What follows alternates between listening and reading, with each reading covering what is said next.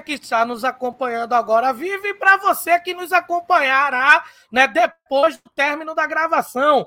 Este é o Corneta Alvirrubra, um programa que volta às suas atividades, mas agora num novo formato, ao vivo, com essas pessoas horrorosas que você está vendo aí na tela do seu computador, na tela da sua televisão, na tela do seu iPad, do seu tablet, do seu celular. Eu sou Caio César Nunes e recebo né, os nossos membros de bancada, essas pessoas maravilhosas que vêm trazer aquele puro suco de ódio que todo mundo gosta, né? Que é quem? Caio Feitosa, o nosso Caio Reiter, um homem da palavra enfesada né? E agora ao vivo e a cores. Bom momento, meu amigo Caio.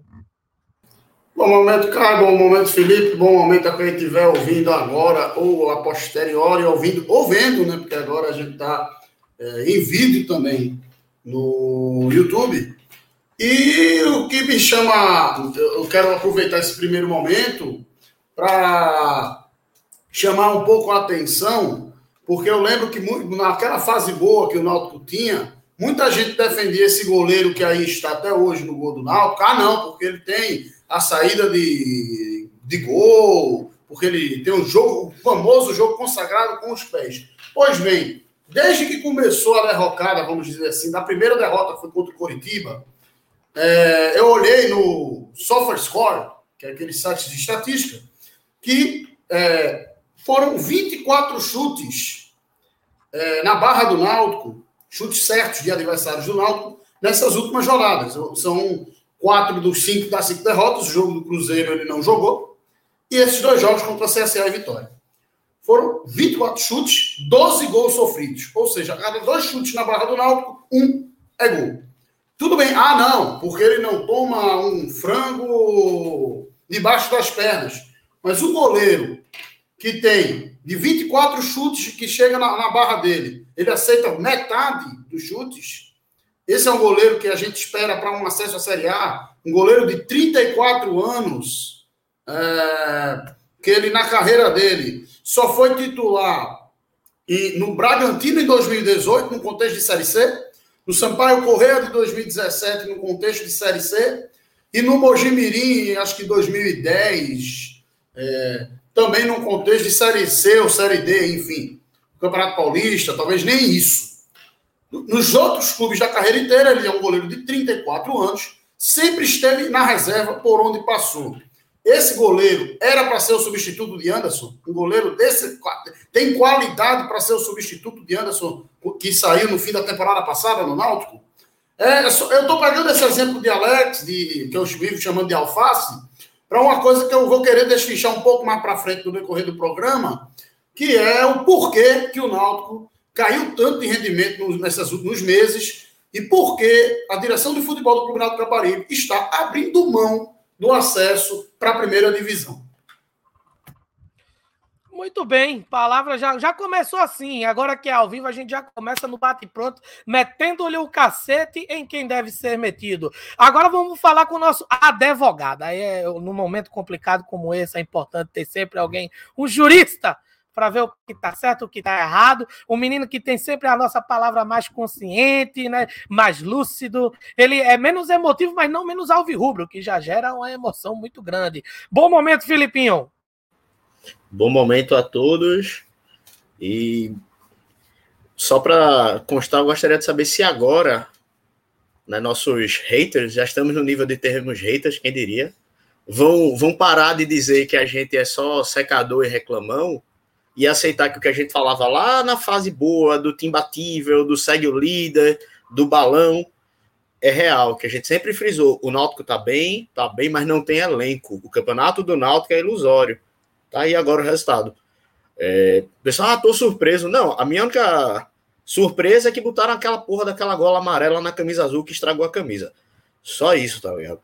Porque o, campeonato do Náutico tá sendo o que a gente esperava mesmo. Um time mal montado, mal pensado, sem banco, sem opções. Começando pelo gol, nosso goleiro titular não seria nem minha opção para reserva. Alex Alves, ele não seria nem minha opção para reserva de um, de um time bem montado. Então já começa daí. E aquela história é a super série B, a melhor, maior série B da história. Quem quiser engolir essa desculpa para o Náutico não subir, que engula. O Náutico, se não subir, é por incompetência própria. Porque com esse time completamente limitado, a gente é sexto colocado. Se a gente tivesse montado o elenco um pouquinho melhor, não precisava ser muito, era um pouquinho melhor, a gente tava brigando para ser campeão. Bem, essas já são as considerações iniciais dos nossos amigos. Se você quer interagir com a gente, né, depois que o programa acabar, durante a semana, você interage com a gente no arroba Alvirrubracorner, com E no final, lá no Twitter, e também com o nosso Instiga Alvirrubra, que é o nosso outro programa da casa, né? Lá, infelizmente, vamos dizer assim, a gente não vai estar trabalhando de forma ao vivo, em algumas exceções, vai ter novidade. A gente vai poder trabalhar o nosso Instiga Alvirrubra também ao vivo, pedindo gol ao vivo, trazendo comemorações e celebrações do Náutico. Lá é o podcast que o Timba nunca leva preju. O Timba leva preju aqui no Corneta, que aqui é um programa de arquibancada, feito por torcedores, para torcedores e com os torcedores. Então, por isso, não deixe de interagir com a gente. Nem mesmo nos comentários. Mande comentário aqui no YouTube ao vivo conosco, que a gente vai colocar o seu comentário aqui, a gente vai deliberar com você. Esse é um programa feito pela gente de forma independente. E por ser independente, também depende da coletividade de quem participa, assiste, né? E, e tá com a gente junto, porque a nossa opinião é opinião de arquibancada. Aqui não tem negócio de, ah, porque tem tem a carteirada. A única carteirada que tem aqui é a minha própria carteira, que aí, se for para mostrar minha carteira, é carteira no máximo assim, de sócio do Náutico, né? Minha carteira da, da universidade onde eu trabalho, onde eu estudo, e a minha carteira de motorista, né? E a minha carteira do Bar LMA, que é esse aqui, fazer um jabá válido aqui, que é do melhor bar da praia ali de Ponta de Pedra. Aqui o nosso compromisso é com o Clube Náutico Capibaribe. A gente aqui vive de náutico, tá bom?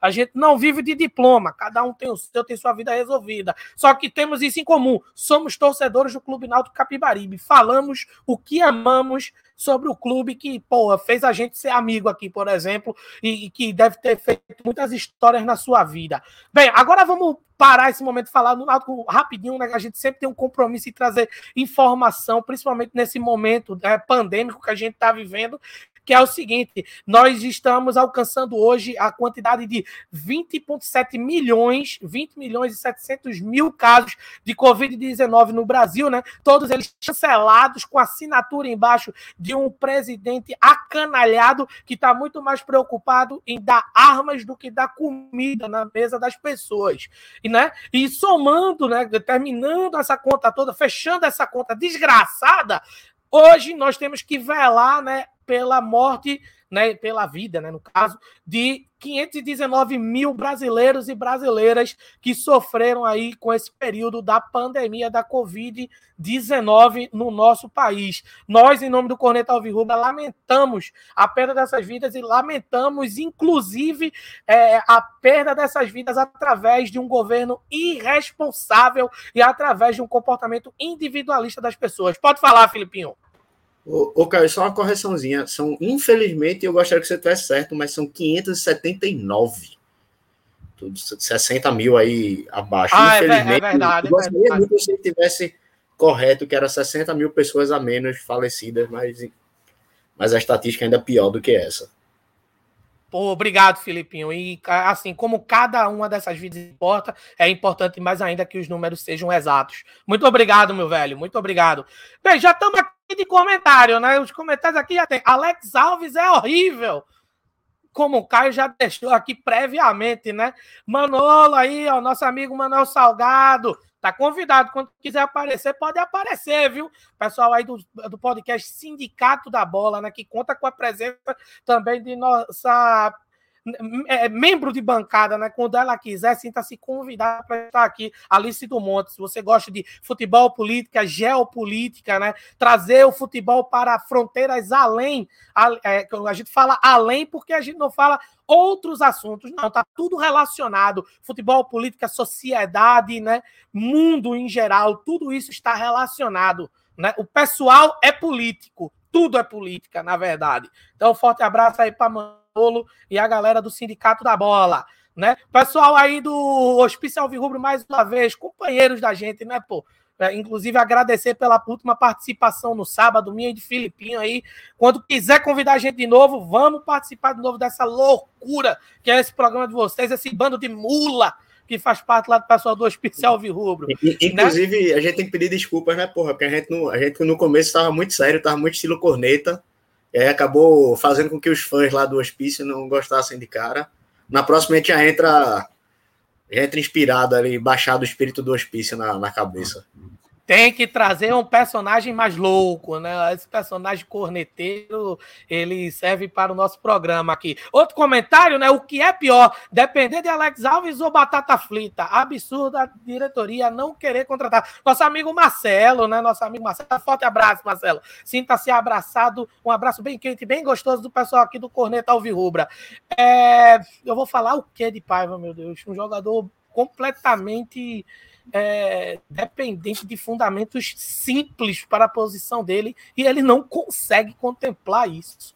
Bem, continue comentando se você está aqui ao vivo, comente com a gente, converse com a gente, estamos aqui para isso, beleza? Aí, ó, já tem um comentário aí de novo. Vai dizer que eu realmente falei, realmente, Kiki, mas eu gaguejei, enfim, um bando de mula, tá vendo? É um bando de mula mesmo, mas são as mulas que a gente gosta. Vamos embora para o comentário do jogo, né? Bem, as duas partidas que a gente vai tentar cobrir aqui, lembrando que o nosso programa acontecerá toda segunda-feira, 8 em ponto.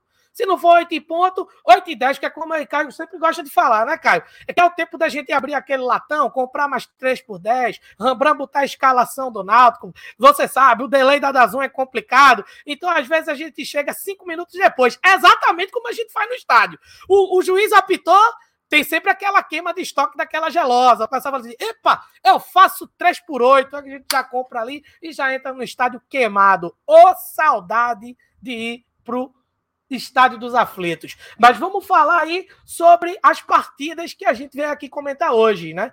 Bem, é, a gente vai falar sobre a primeira rodada desse, desse retorno da Série B, que foi contra a equipe do CSA, né? O, é, é Centro Esportivo Alagoas. O pessoal fica meio chateado lá se você falar Clube Esportivo Alagoas, porque o clube lá é o rival dos caras, né, que é o CRP, né, o Clube de Regata Brasil.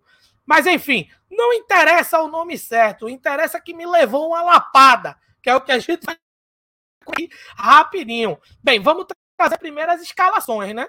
Nas escalações a gente tem aí o seguinte: é, o Náutico entrou com, né? Alex Alves no gol, né? Nosso goleiro aí maravilhoso. Né? A volta do T-Rex, a volta de Jaiminho, evitando a fadiga. Na lateral, Hereda, camisa 2. A dupla de zaga contra o CSA foi Rafael Ribeiro e Camutanga. Depois, na lateral esquerda, o Náutico encontrou com Brian. Né? Ali na volância, o Náutico jogou finalmente, né? Quase sempre a gente não vê isso. Que é a nossa dupla de volantes, que é Djavan e Haldney. E aí, Djavan já teve a questão da suspensão por cartão amarelo, já não jogou na partida contra o Vitória. Jean Carlos com a camisa 10, o nosso Jean mágico, o cara que está simplesmente com uma dor na lombar terrível carregando esse time nas costas né? E contou na, na, na, o substituto natural de Eric. Eu odeio essa expressão. Thailson com a camisa de número 70, Vinícius na outra ponta com a número 7, que foi o autor do gol da vitória, e, né, na, vamos dizer assim, como homem terminal, o cara ali que era o centroavante da equipe, o atacante ficava ali mais enfiado na área, né? É, que é, era o pivô que não fazia o pivô, o centroavante que não fazia gol e o atacante que não conseguia atacar, né? que é o nosso querido Paiva, né? mais conhecido como Batata Frita. Né? Beleza. É, bem, nessa partida que o Náutico jogou, estão algumas fotos de alguns camaradas que serão citados aqui hoje. Nós temos aqui os scouts da partida rapidinho, né? Como você pode ver é... E aí eu me enganei, né? Acabei falando de Javan recebeu o cartão amarelo, na verdade recebeu foi Haldner. E aí, contra o Vitória, Haldner recebeu de novo cartão amarelo e não tá aparecendo aqui. Olha que maravilha. Obrigado, pessoal do Globo Esporte, que bota o scout aí, né? Meio mais ou menos. Então a gente teve substituição durante o jogo, né? Djavan saiu para a entrada de Maciel, Haldner saiu para a entrada de Iago, Matheus Carvalho entrou no lugar de Thailson E é, a gente teve também a entrada do outro zagueiro, né? Iago que entrou no lugar de Vinícius na partida que foi o autor do gol, como eu disse. E Paiva saiu para a entrada de Guilherme, né? Bem, o Náutico foi capitaneado por Marcelo Chamusca, como a gente muito bem sabe, no esquema de 4-3-3, algo semelhante em tese ao que é, Hélio dos Anjos estava fazendo com a equipe do Náutico até aqui na Série B. Agora vamos trazer o scout contra o Vitória. Rapidinho, a escalação do Náutico contra o Vitória. O Náutico entrou em campo com Alex Alves, né? Repetiu o mesmo goleiro, né? Como tem sido. Esse tem, tem sido o goleiro titular do Náutico, mas estamos aí na iminência de ter a volta de Anderson, né? Como goleiro da equipe do Náutico, mas nada muito Alex certo. Alves, hein, Caio? Inclusive pode se candidatar à posição de líbero da seleção masculina de vôlei, porque o primeiro chute a gol do Vitória ele defendeu com uma manchete maravilhosa. Ele Meteu ali, que, uma que manchete. manchete, que manchete linda, viu? Alá Sérgio Escadinha, né? Meteu ali uma de líbero da seleção brasileira de, de vôlei. Né? Se você estiver assistindo, é, Escadinha, forte abraço, meu velho. Então a gente tem aí a dupla de zaga de novo, repetiu a mesma dupla, né? Rafael Ribeiro e Camutanga. Rafael Ribeiro que me perdeu dois gols. Ô, Rafael Ribeiro, cabeça de rolimã, hein, meu garoto? Vamos botar esse negócio direito aí, rapaz. Tem que treinar a cabeçada, pô, não é possível. O cara perdeu dois gols sem marcação. Isso numa competição tão forte como é a Série B, tão equilibrada como é a Série B. O cara perdeu oportunidades de ouro. De ouro, tá certo? Então a gente também contou com a sua dupla de zaga Camutanga. Na lateral esquerda, de novo, o Náutico veio com o Brian. Então já tivemos o sistema é, de defesa já repetido, né? Vamos dizer assim, uma espécie de espinha dorsal mantida aí pelo Marcelo Chamusca. Contamos com Haldney e agora dessa vez acompanhado por ele, o homem que tem dois sacos de cimento em cada tornozelo. Maciel, esse aí, mais pesado do que sono de surdo, meu velho. E aí depois a gente contou com o Jean Carlos de novo, sendo peça fundamental na partida. E aí se repetiu, né, aquele trio de ataque, né, com Thailson, Vinícius e Paiva. Vamos voltar rapidinho para os números, né, do que aconteceu na partida, quem foi substituído, quem não foi. É, durante a partida, né, é, Tha, é, tá Thalisson. Não, desculpa, eu tava lendo do Vitória. Ó, a viagem minha, toda errado.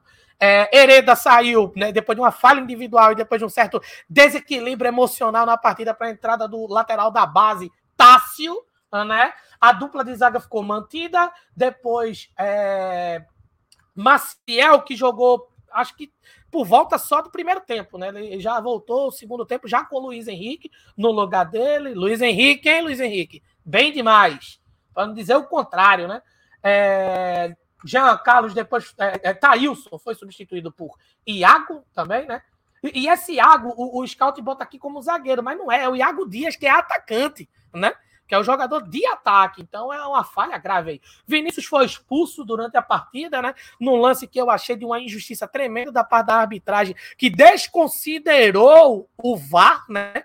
Tomou uma decisão ali, o árbitro da partida, de expulsar Vinícius, mas numa jogada que foi bem reativa, para ser bem sincero, né? Vinícius reagiu a um, aquele vucu-vucu, aquela movimentação ali na grande área. É, eu acho que o cartão amarelo estava de bom tamanho, então ainda teve isso. O Náutico fez uma partida em que foi incompetente, cometeu uma falha individual, deu resultado para o Vitória, quase levou a virada, pois teve uma bola na trave, uma chance clara para o Vitória virar o jogo, e ainda teve a arbitragem que, ao invés de, ao invés de ajudar a partida a fluir melhor, atrapalhou e muito. E Paiva saiu, Paiva que ninguém sabe, ninguém viu, fez uma partida bem apática, já não é um jogador é, preferido, já é um jogador bem preterido pela torcida do Náutico. E não fazendo nada, aí é que piora a situação para a entrada de Matheus Carvalho, que tentou ali né, ajudar, mas nada muito efetivo, eu poderia dizer. Então, vamos começar, né? Vamos começar já aqui com o Filipinho.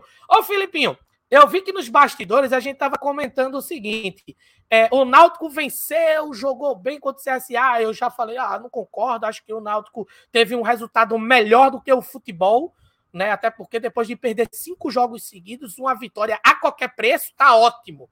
Né? Então começa aí falando pra gente qual foi a sensação que tu tivesse diante da vitória de, é, contra o CSA, o que tu esperaria para o jogo contra o Vitória, o que foi que te frustrou nos planos de ver uma evolução do Náutico na segunda partida de Marcelo Chamusca, meu velho?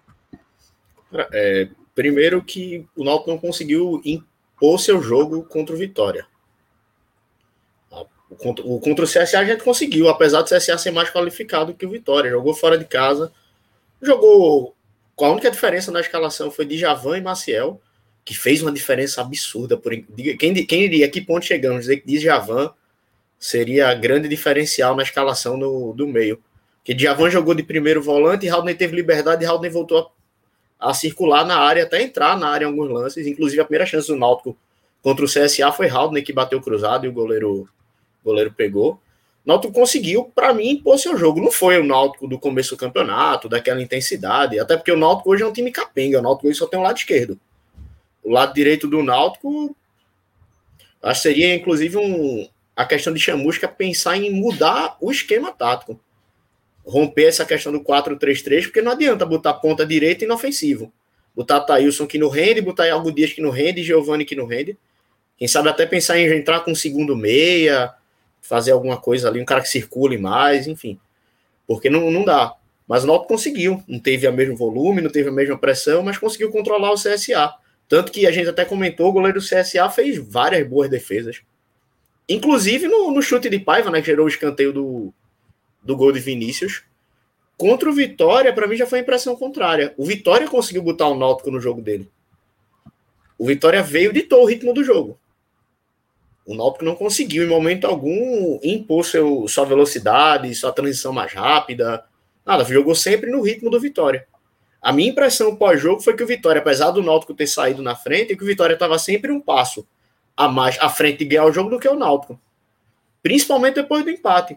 Se pegar a melhor chance de gol depois do empate, foi a bola no travessão. Que Alex, Alex Alves deu um pulo fantástico ali. Coisa linda aquele pulo dele. Honra, ele, ele, ele, se a bola tivesse sido meia altura, ele não ia pegar com a impulsão que ele botou naquele pulo ali. Imagina no, no travessão. Então, para mim, isso, caiu, isso foi muito assustador, assim, ver como o time caiu de um, de um jogo para o outro. Não que tenha feito a partida maravilhosa contra o CSA, mas ter deixado o Vitória impor seu rendimento em cima da gente é que foi algo que, que assustou. Isso vem muito também pela ausência do, do meio. Maciel foi peça nula horrível o jogo de Maciel. Sai Maciel, entra Luiz Henrique, que em três anos de Náutico, sei lá, eu tô procurando uma partida boa dele ainda não vi. E aí, até a gente tava falando de Jorge Coleman no, em off aqui, a gente tem que botar mais um nome nessa lista aí de saber o que, que faz no Náutico. Guilherme Nunes. Que nunca entra em campo. Nunca joga. Se ele, se ele veio para ser. Se ele é primeiro volante de ofício, teu primeiro volante titular tá suspenso, não tem outro, qual é a tua primeira opção? Manda o bom senso que seja o cara da posição. E ele nem entrou. Na hora que precisou substituir Marcial, que foi a opção de chamusca, foi Luiz Henrique, que joga no meio. O que, que ele faz ali com a posição dele, eu não me arrisco a dizer. Botam ele ali no meio, mas se ele é volante, se ele é meia, como diz Caio, ele é, marca, como, marca como meia e arma como volante, né, Caio? Eu, Isso. O bordão, que é peça nula. Então, é um jogador que compõe e não agrega. Compõe elenco, mas não agrega nada. O Guilherme não dá nem para dizer se ele é bom ou se ele é ruim, ele nunca joga. Entrou contra o CSA faltando pouquíssimos minutos de, de jogo, já tinha um bom, um bom tempo que não entrava em campo. Então acho que isso aí a gente precisa modificar essa queda de um jogo para o outro, mantendo basicamente a mesma base. Então esse é um ponto que tem que ser visto. Fora que isso também passa pelo fato do elenco da gente ser limitado. Paiva contra o CSA fez uma partida, vamos lá, ok.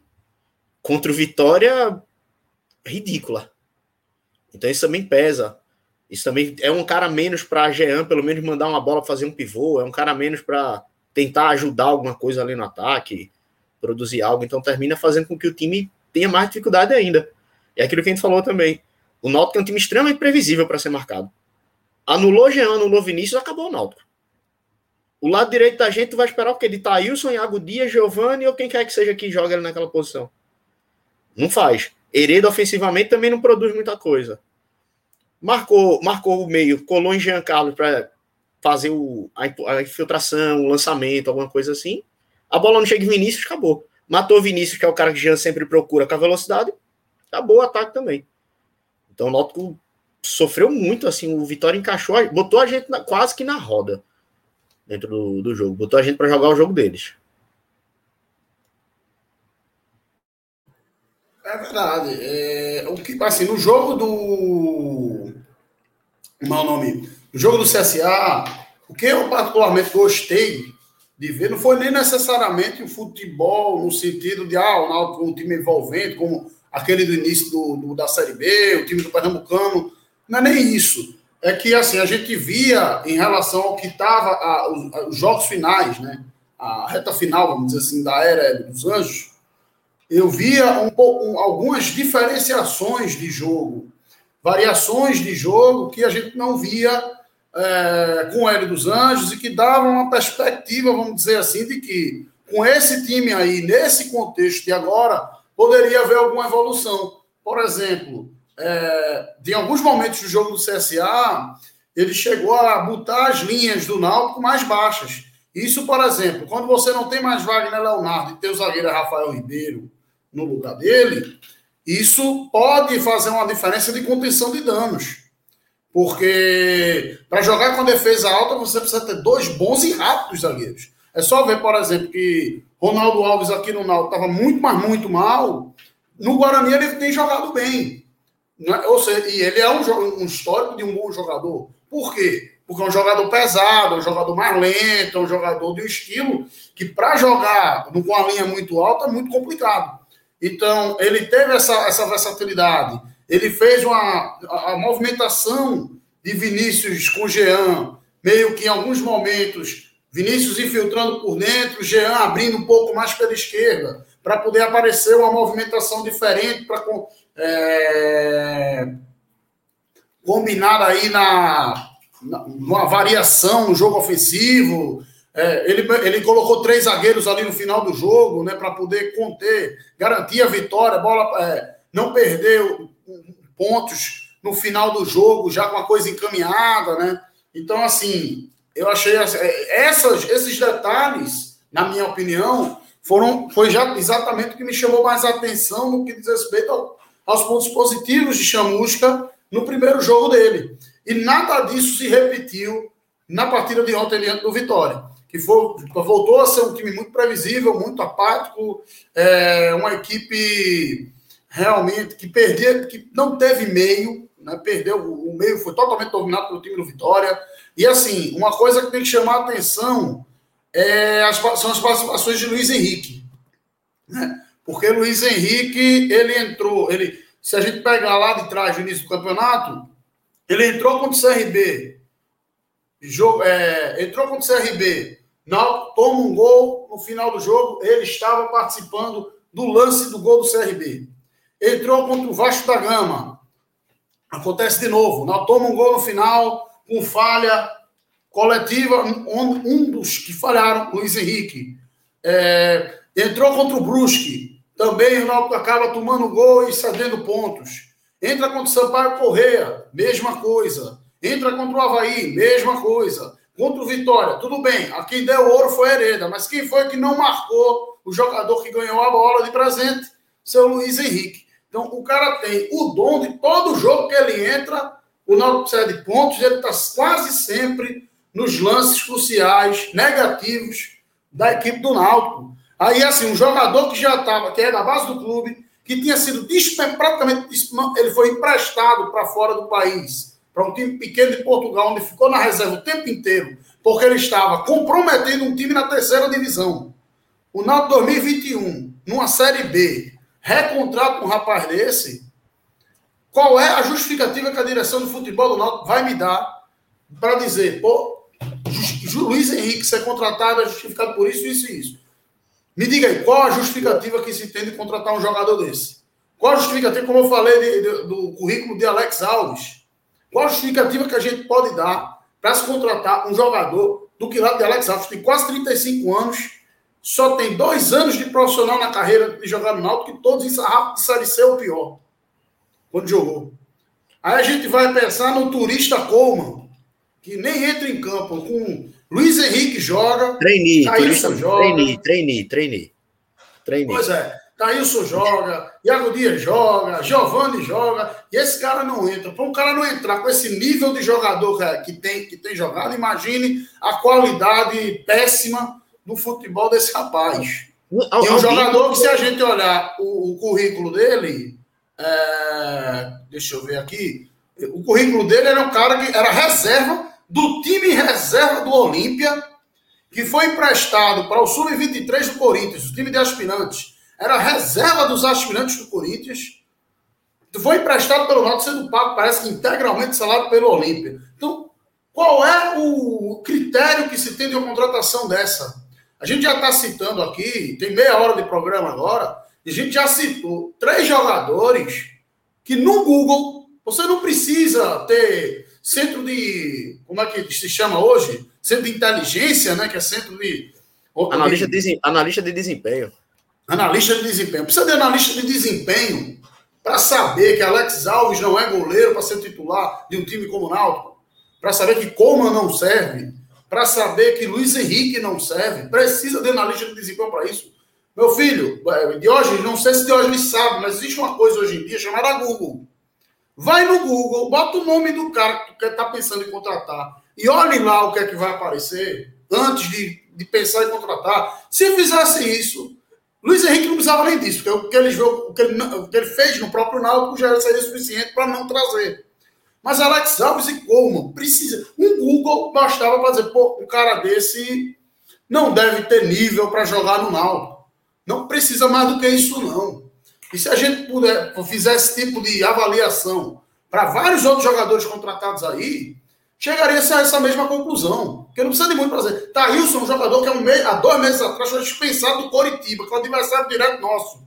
Um cara que, não, que é dispensado de um adversário direto da gente, da mesma divisão da gente, ele vai ser reforço para substituir Eric. Esse cara vai ser reforço de alguém? Não vai. Não vai. Giovanni, ano passado, era reserva do Guarani, que foi um time meio de tabela da Série B. Ele vai resolver alguma coisa aqui no Náutico? Não, e como esperado, para surpresa de ninguém, não resolveu. Então, pô, um Google, se a gente pegar as contratações do Náutico, são umas 15 mais ou menos, uns 10, se a gente fizesse uma, uma pesquisa de Google, não precisa nem de analista de desempenho, não precisa nem de ferramentas ultra tecnológicas, não precisa de grandes pesquisas nem de nada. Com Google, uns 10 caras desses 15, 16, 17, sei lá, que o trouxe, já dava para não trazer. Ou o próprio, por exemplo, o caso de Paiva, que jogou no próprio Náutico ano passado e não foi grande coisa, não mostrou nada que justificasse o Náutico fazer o esforço que fez para que ele voltasse. Né? Caso de Luiz Henrique. Assim, Rafael Ribeiro, você perder Wagner Leonardo e repor com Rafael Ribeiro, pelo amor de Deus. Assim, é muita contratação errada. É muita contratação errada. Tudo bem, a gente não vai esperar que o banco do Náutico seja do nível de Jean Carlos, do nível de Haldre, do nível de Vinícius, do nível de Eric quando estava aqui. Não, a gente, a gente sabe que não vai ter. Mas tem que ser jogado. A gente espera que sejam jogadores úteis que entrem e que agreguem alguma coisa. O Sampaio Correia jogou com o Náutico, estava 0 a 0 o jogo. Entra Daniel Costa Pimentinha, os caras ganham o jogo com gol justamente de quem entrou no segundo tempo, por exemplo. O Confiança, que é o lanterna do campeonato, tinha no banco de reservas um, aquele Luíde, que foi jogador do CRB, que assim, não é, não estou dizendo que nem um super craque, mas é um jogador que entrou e melhorou o time, o time deles. Neto Berola, que é um jogador de até um certo renome, é reserva do Confiança. Né? E aí o Vitória ontem, os jogadores que entraram na equipe do Vitória, teve um ou dois jogadores ali que entraram melhoraram o jogo do Vitória. O Vitória é o 18 colocado no campeonato.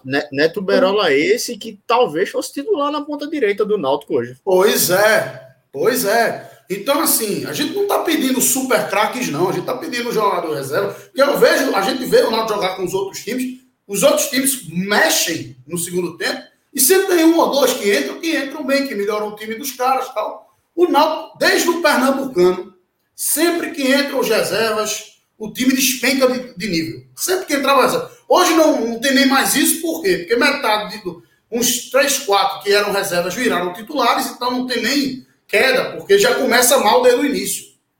Mas é, a, a, falta de elenco Náutico tem é gritante desde o estadual e não se aproveitou a gordura feita lá atrás, daquelas cinco vitórias seguidas, daquele, daquele ótimo momento do começo, para justamente encorpar sem tanta pressão. Deixou isso tudo se esvair, chegar na situação que chegou, e mesmo assim, Hélio dos Anjos foi, é, pediu demissão, diz Hélio dos Anjos, que porque a diretoria queria reformular o elenco e ele era. Ele entendia a direção, mas ele era contra porque ele tinha é, uma boa relação com o elenco, não sei o que. É uma história bem também bem discutível, esse argumento de Hélio dos Anjos. Tudo bem, mas vamos acreditar que realmente tenha sido esse o motivo da saída dele. Não duvido. Mas é, no lugar, passaram uns 15 dias, basicamente, da saída de Hélio. Quantos jogadores deixaram o Náutico? Quantas contratações levantar, foram feitas? Eu ia levantar Nenhuma. justamente esse ponto que Caio colocou agora.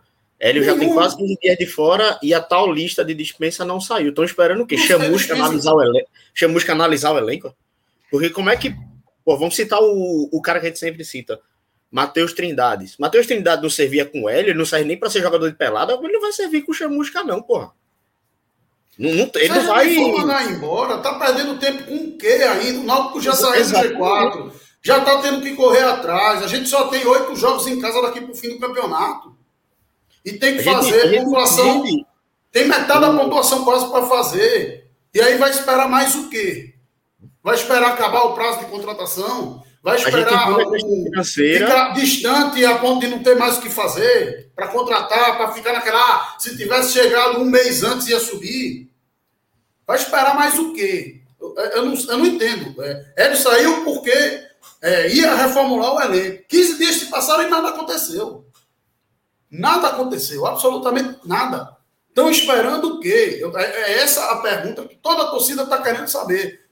Estamos esperando o quê? Agora, a diretoria também chama, é, acaba se, na omissão de se posicionar, também acaba se, sendo muito criticada além do, que, do necessário. Porque se a diretoria tivesse a honestidade, pelo menos, de chegar e dizer: olha, o objetivo da gente é se manter na Série B, não tem dinheiro para reforço, não vai ter condições, tudo mais. A gente pode até discutir as, as razões disso, inclusive, como a gente citou aqui três jogadores e tem bem mais atletas que num Google, numa análise bem simples, dava para perceber que não deveriam ter sido contratados.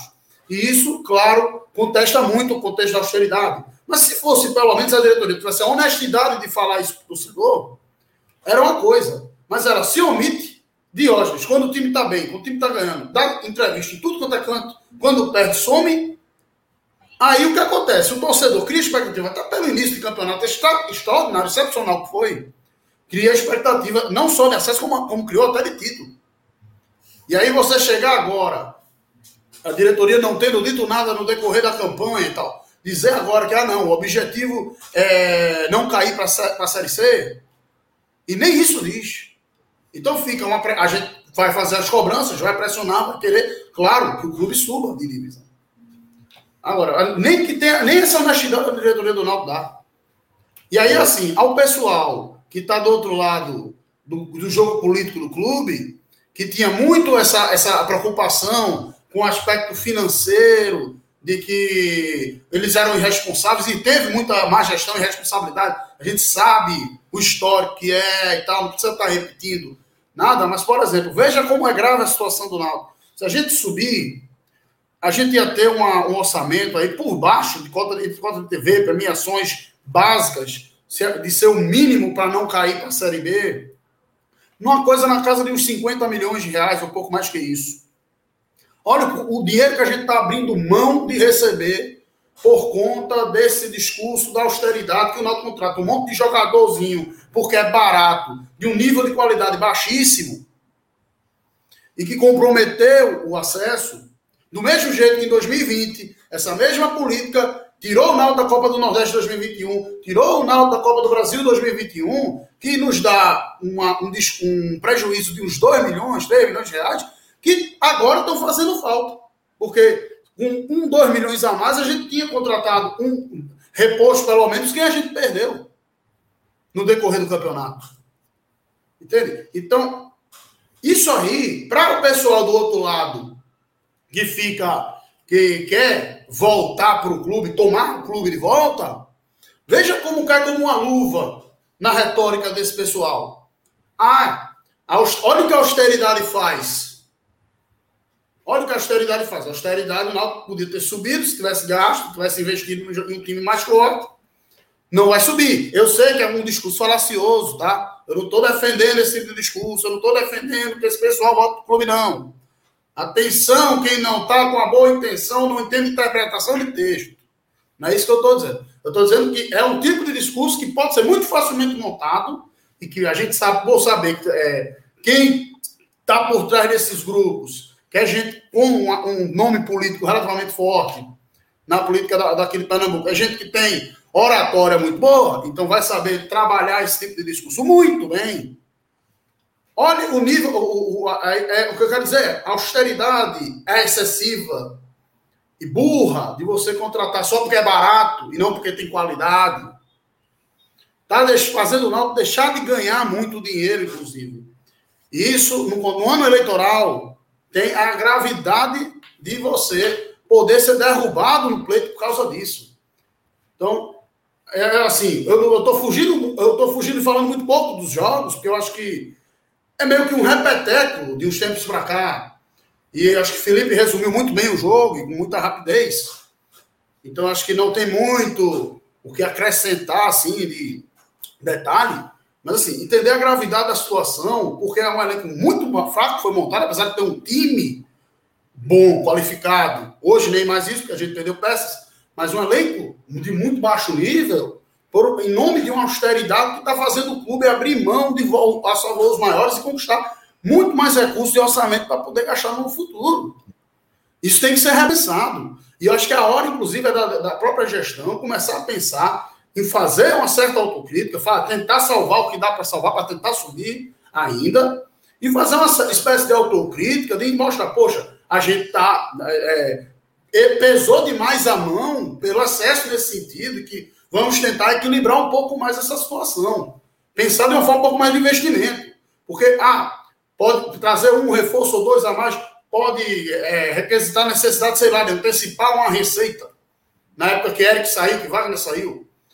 Vamos supor que o custo fosse, sei lá, 100 mil mês para contratar, 150 mil por mês.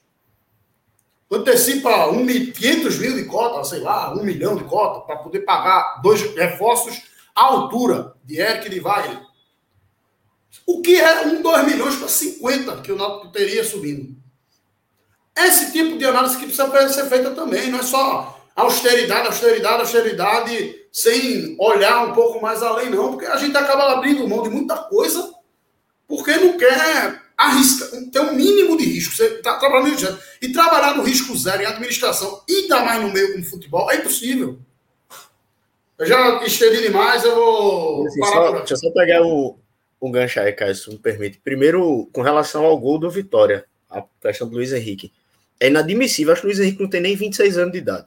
Eu não sei a idade exata dele, mas acho que ele não tem nem 26. É inadmissível um cara que entrou no segundo tempo não conseguir acompanhar um jogador, ele com 20 minutos em campo. Ele não conseguia acompanhar o, o cara que entrou na, na área. Ele tinha por obrigação. Anos. 24 anos. Profissional de futebol, 24 anos, tinha por obrigação, estava com 20 minutos em campo. Descansado, 20, 25. Tinha por obrigação ter acompanhado. Já começa daí. E ainda nessa questão da austeridade, a gente entende como torcedor que o Náutico não está com a condição financeira de investir rios de dinheiro. Por exemplo, a gente foi pegar o Cruzeiro, o banco do Cruzeiro é Rafael Sobes e o Wellington Nem. Os dois são titulares hoje no Náutico. Rafael Sobes no lugar de Paiva, ele é titular, tranquilamente, e nem é titular na ponta direita. Os dois. Tá? A gente não está cobrando isso, não. Mas o que a gente cobra é que, por exemplo. É todo mundo sabe que o padrão financeiro do Cruzeiro é muito é superior. Outro, isso é, é outra, é outra coisa. Não é isso. O que a gente cobra é que, por exemplo, se perder o Wagner Leonardo, que é um baita zagueiro, que não tragam dois zagueiros meia-boca. Traga pelo menos um que cubra. Não traga Carlão e Rafael Ribeiro. São do... se você Os dois devem custar pelo menos um zagueiro razoável. Que você Olha, não tenha, por exemplo. Só... O lateral esquerdo da gente hoje titular é um lateral direito, que é Brian.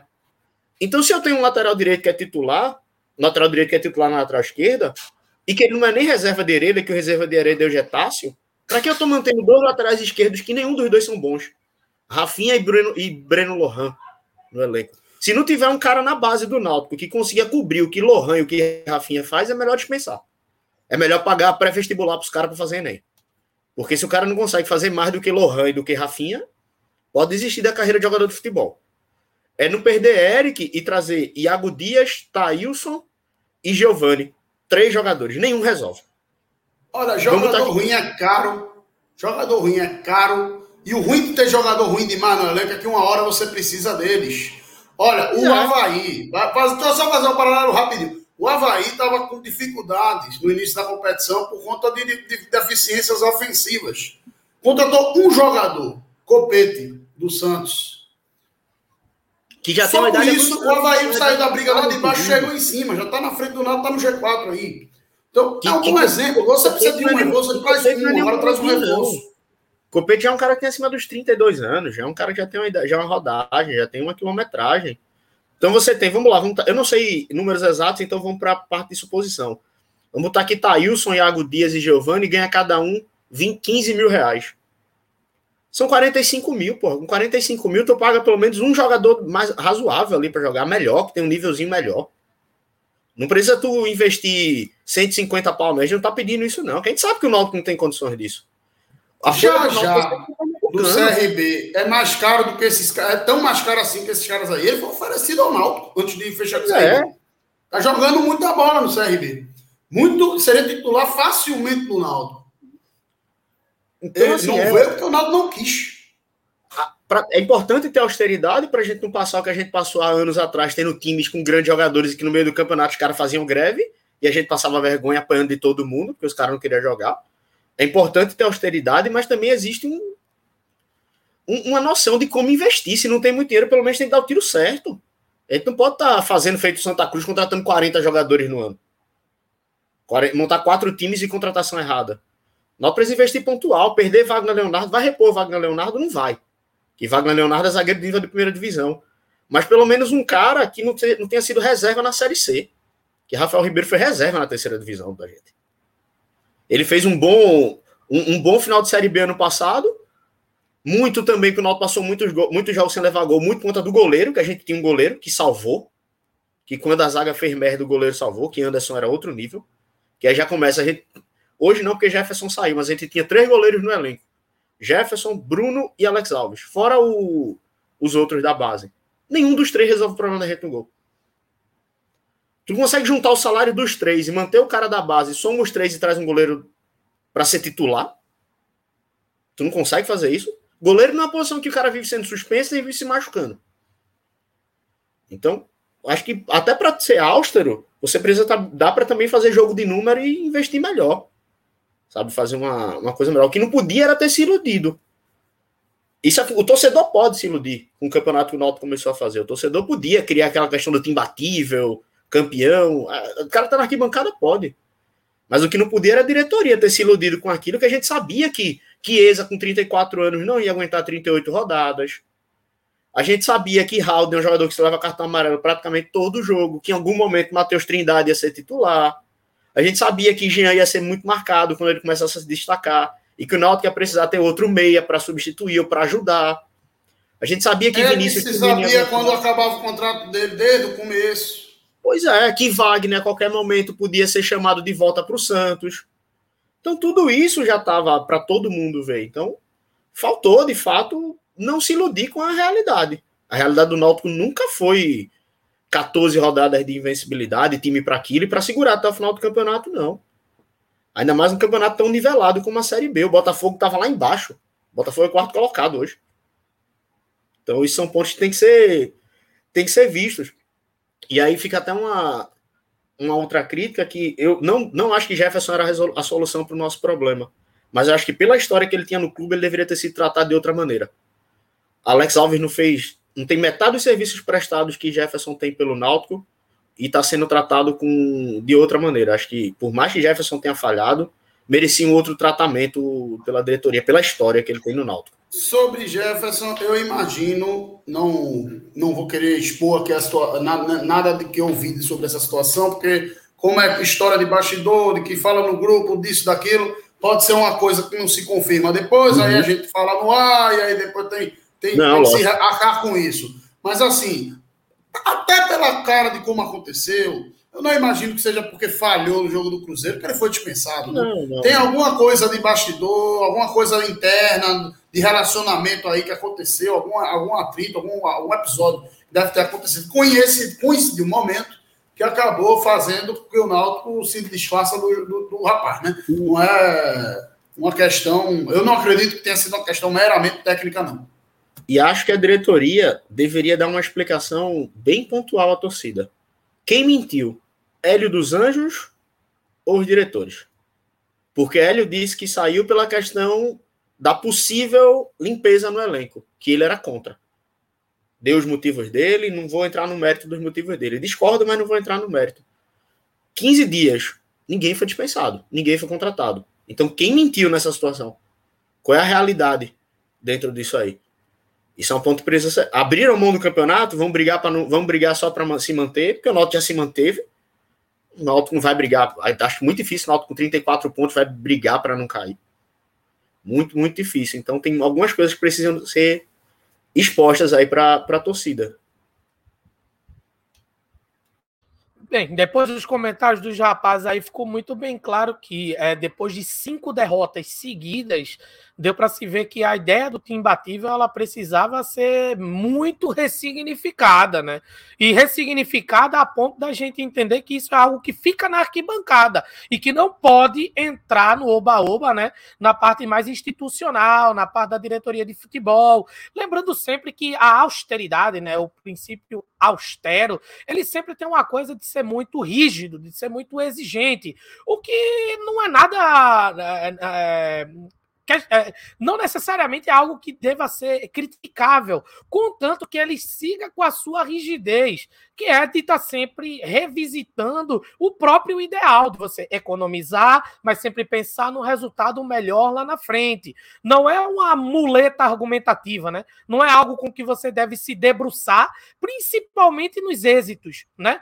É, é, ir para a imprensa, chegar, falar na cara de todo mundo, né? meio que esfregar na cara dos opositores políticos dentro do clube, ou daqueles que discordam do método, ou dos caminhos que o método está tomando. É, como vocês podem ver aqui no comentário dos rapazes, o método em si ele não é questionado, mas a não manutenção adequada, né? o não uso inteligente desse método, porque fica parecendo que trata-se apenas de uma disputa de narrativas. Né? Quando der bom, a austeridade é boa. Quando der ruim, a austeridade é ruim. E não é. A austeridade nem é boa nem é ruim. Ela é um método. E como todo método, ele precisa ser requalificado, revisto quando ele não estiver sendo bem aplicado. Quando ele estiver sendo bem aplicado, aí é que se deve ter ainda mais atenção em como se fazer de maneira sábia investimentos, de como se ver o que está errado e se ajustar né? Parece que a ideia do time batível ela saiu da arquibancada e penetrou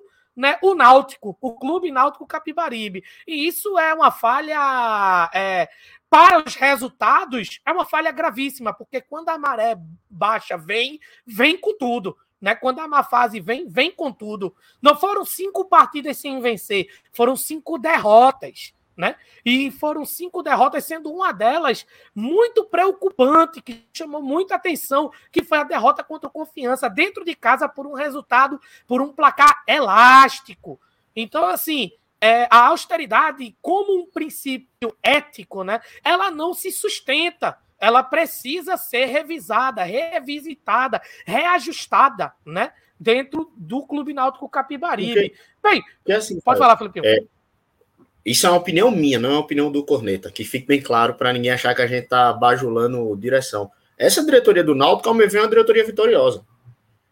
Só que a gente, o que a gente critica é que é uma diretoria que poderia conseguir resultados ainda melhores, mesmo dentro dessa política de austeridade. Porque se tu pega hoje no elenco do Náutico, tu rapidamente monta uma lista de vários jogadores que poderiam enxugar a folha que não estão agregando. Ó, do, dos três goleiros, sabe, Jefferson e vamos botar Alex. Bora. Já haviam dois. O Rafinha ou Breno Lohan, qualquer um dos dois podia sair, já queria manter um, zagueiro, um lateral esquerdo experiente. Manda Breno Lohan embora. Sabe? No meio, Guilherme Nunes. Ah, eu tô criticando um cara que não entrou em campo. Tô, mas se o cara não consegue ser substituto direto do primeiro volante, ele vai jogar para quê?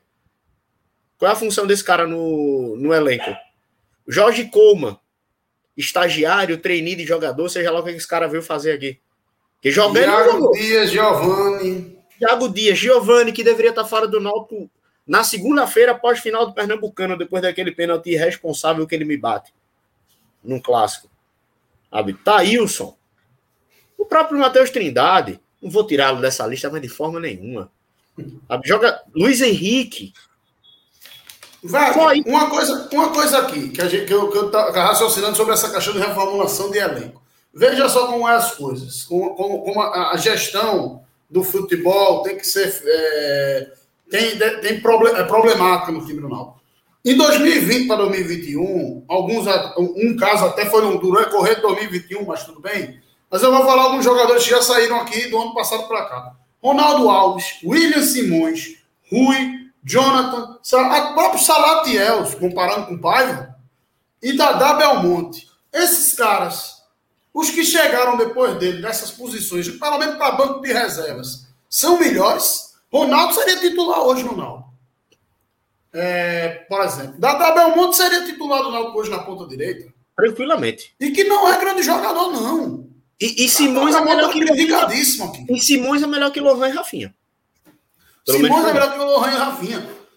O Rui não para titular, obviamente, no lugar de Giancarlo, mas, por exemplo, perto de Paiva, de Luiz Henrique, Jonathan seria um jogador mais útil que Matheus Trindade, por exemplo. Nem se compara. E entre, o mais discutível de toda essa lista aqui seria Salatiel, e é, comparado com o Paiva, que eu praticamente acho é, Salatiel menos problemático, um jogador menos, não que seja um jogador que faz falta, que a gente queira de volta, mas eu acho Paiva ainda pior, porque pelo menos Salatiel parece um centroavante em campo. Paiva não tem, parece que a pessoa nunca, o cara não tem a mínima noção do que é isso, né? Então, é, assim, para você ver, a gente citou um, dois, três, quatro, cinco, cinco jogadores. Vou até botar Sarateu fora dessa conta, porque acho que muita gente vai discordar de mim de que ele seria mais útil na reserva do que Paiva. Mas cinco jogadores aqui que saíram do, ano passado para cá, jogadores reservas do Náutico, que nenhum desses caras era titular, nenhum desses caras era badalado. Tanto que eu nem falei de Anderson aqui. Né? Mas, mas o que foi o perda do ano passado, eu nem contei com o Anderson. Eu colocaria é. Salatiel na lista, porque hoje Salatiel seria pelo menos reserva, porque quando o Paiva precisou é. sair, quem entrou foi Matheus Carvalho. No alto, do seu metro, no alto do seu pra metro trazer... 50 para jogar de centroavante. Pois é, para você trazer Rafael Ribeiro, para você trazer Rafinha e Lohan, para você trazer, é, renovar com Trindade, para você trazer jogadores como Vargas e para meia, um para você trazer Giovanni, Thailson e Iago Dias era melhor ter ficado com esses caras aqui do ano passado. Porque, assim, ruim, não, nada, nenhum deles, inclusive o Ronaldo, vinha jogando muito mal no Naldo. Mas, tirando o Ronaldo, que tem um, um, uma dimensão um pouco maior, que estava numa fase, os outros, nenhum é grande jogador, nenhum é um cara. Nossa, e se eles ficassem, o Náutico estava muito bem. Mas é só para dar uma dimensão que mesmo os reservas do ano passado, do time que quase caiu para a Série C, mesmo esses Comparado com o que a gente tem hoje, para as mesmas condições, o do ano passado era melhor. Você, você vê você como contratou pode... mal. É para dar você a dimensão. Como não contratou mal, contratou errado. Como jogou fora a oportunidade de você ter. Você não precisa, para ter um jogador menos, mais útil do que o que a gente tem aqui, do que esses caras que a gente está citando aqui. Você não precisa de muito dinheiro, não, cara. Você só precisa ter uma visão de mercado minimamente decente. Não precisa trazer jogador caro para trazer um cara melhor que Iago Dias, que Coman, que Thailson, que Giovanni. Precisa de, de 200 milhões, uma cota de 200 milhões da Globo para isso, não. E assim, para você se dar você pode é, até se dar o luxo. coisa do tipo, não. Você pode até se dar o luxo de ter um zagueiro do nível de um Rafael Ribeiro e de um Carlão. Mas se você tiver um goleiro que se cure. De um goleiro você que pode ter, Você pode até ter um ou outro desses caras no elenco. Eu não, eu não acho Sim. que. Por exemplo, Até porque o não vai ter condições de ter um elenco só com jogadores de alta qualidade. Claro. Inclusive, vai por ter. exemplo, você tem, sei lá, um. Um próprio Rafael Ribeiro ou Carlão. Para você ser a quarta, quinta opção da zaga, que vai jogar um, dois jogos, aí volta para o banco, passa um tempo, aí uma necessidade ou outra aqui, ele entra uns dois jogos. ele, ele quebra o galho. Por quê? Porque é um cara que vai jogar esporadicamente. É um cara que vai jogar num, num time que ele é o que está entrando agora com um time que já está encaixadinho, bonitinho. Por isso que quando Trindade, por exemplo, entrou naquele comecinho em alguns jogos, ele não chegou. Teve jogo um ou outro que ele não chegou a comprometer. Por quê? Porque ele estava jogando num time que estava rodando redondo, que ele estava encaixado, que ele estava bem. Então, ele, ele consegue não atrapalhar. Faz o feijão com arroz ali e o resto da galera resolve a parada. Agora, quando você começa a perder jogador... Conseguiu ir bem, que é aquela questão que Cabral gosta tanto de frisar nos comentários, que ele viveu uma boa fase. Ele viveu uma boa fase no momento em que o elenco estava encaixado e que o Náutico praticamente ninguém chutava gol. Exatamente. Quando a defesa do Náutico desregulou, que a gente Justo. precisou deles participar dos jogos mais ativamente, a gente viu o que, que aconteceu. Exato. Assim, Alex Alves e Trindade, bora botar os, alguns jogos que Hélio inventou de botar Trindade por opção e deixar o Djavan no banco como titular. Eram dois jogadores abaixo do nível, com nove, que ou por encaixe ou por qualidade técnica mesmo, eram jogadores que estavam indo num bom nível. Quando você perde Wagner, quando você perde Eric, quando o Chiesa se machuca, esses dois abaixo viram cinco. É meio time. Isso, foi, isso que justifica a queda do Náutico. É só procurar o, o, aproveitamento de ponto do Náutico até o jogo contra o Goiás, que é justamente o primeiro jogo sem Eric, sem Wagner, e botar disso para frente como despenca o, o, aproveitamento do Náutico. Um aproveitamento de rebaixado dele, então. Por quê? Porque você antes tinha dois abaixo, e agora você tem meio time muito abaixo. Diferente, é completamente diferente. Porque aí, por isso que a partir desse momento, a gente fica na dependência de Jean Carlos, na de individual de, de Vinícius. Porque não à toa que nesse recorte a gente ganhou dois jogos. Contra o Brasil, que foi um jogo que a individualidade de Jean Carlos foi decisiva, e o do CSA, que foi justamente a jogadinha manjada, escanteio no primeiro pau de Jean Carlos, gol de Vinícius de cabeça. Por quê? Porque o time é agora dependente disso. Porque agora não tem mais um time qualificado, encaixado. Tem peças pontuais de alto nível que, na individualidade, vão resolver. Beleza, meus velhos, é isso. Ah, é ódio represado, por isso que a gente resolveu vir ao vivo agora. Para você que está acompanhando nosso programa até aqui. Agora a gente vai chegar no momento, na hora boa, né? Que é aquela hora que é a mais importante, que é a que dá nome a este programa, que é o momento corneta. Vamos embora, vamos para a vinheta.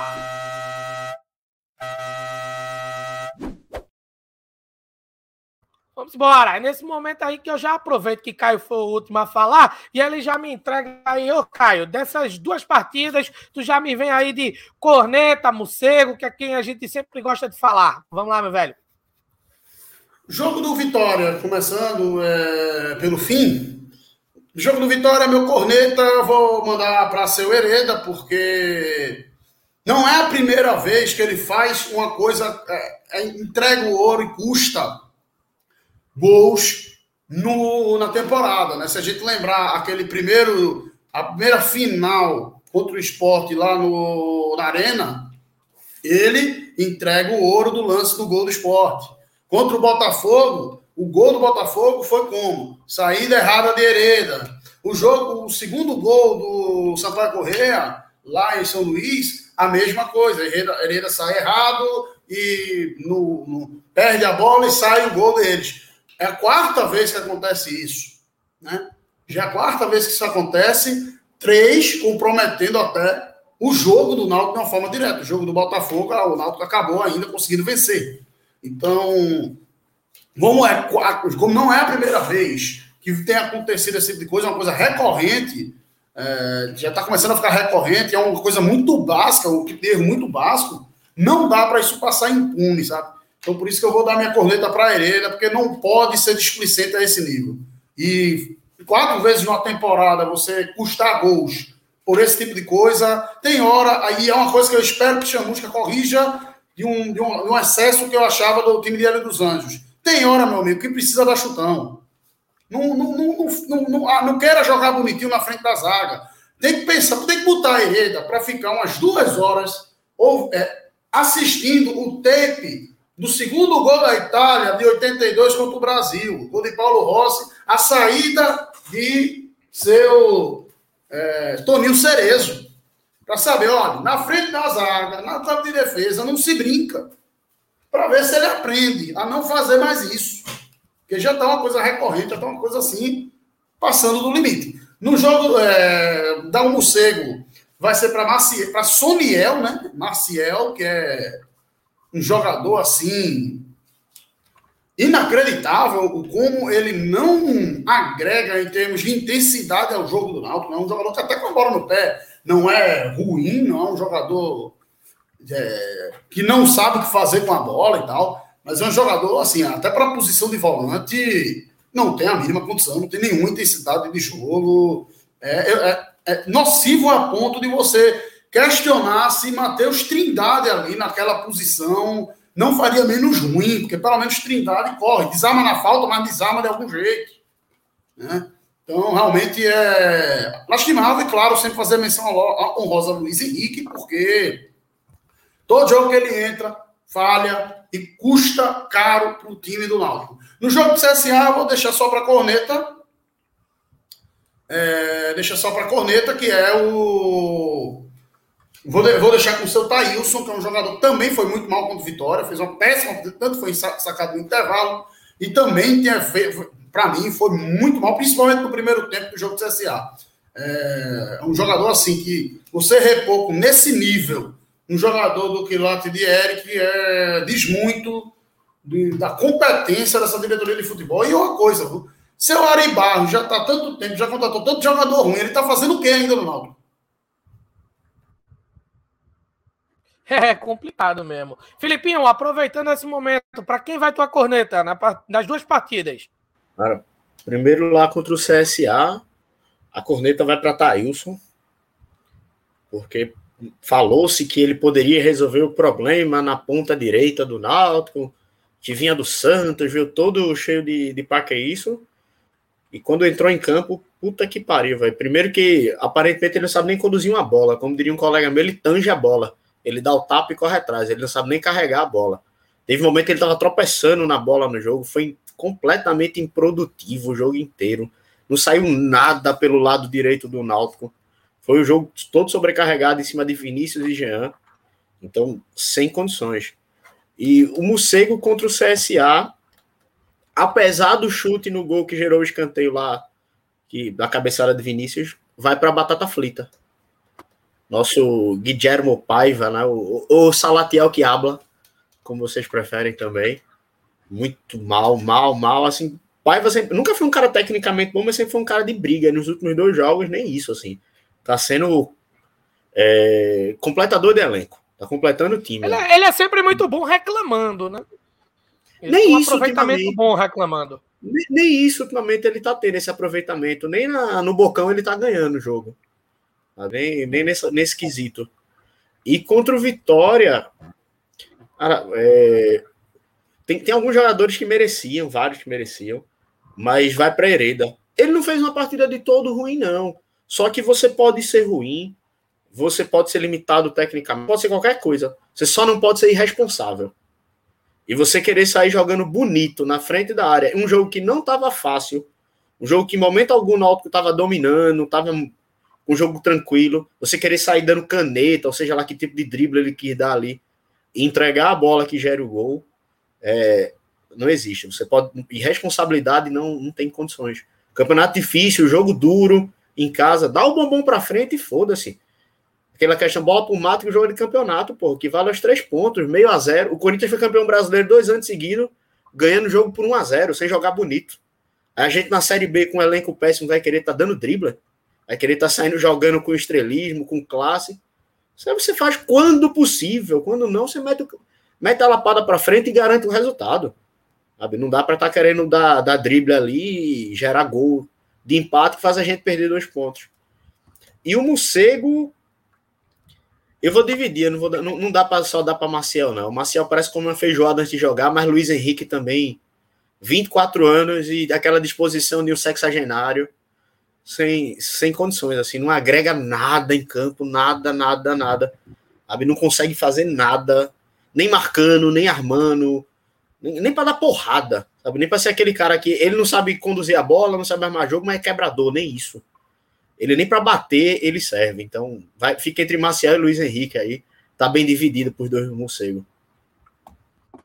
Ótimo, para mim, excelente escolhas. Acho que realmente refletem o mau momento do Náutico e refletem mais uma vez é, o banco de reservas do Náutico, que não consegue suprir as carências da equipe. Né? Nós citamos aqui três jogadores que são supostas, ou eram supostas até então, soluções que vinham do banco e que não solucionam e que a gente percebe que não contemplam a ideia de serem jogadores suplentes, muito menos titulares, né, rapaz? Muito menos titulares. Então, assim, seguindo o nosso cortejo, né? Vamos agora para a questão dos nossos palpites da rodada. Vamos embora!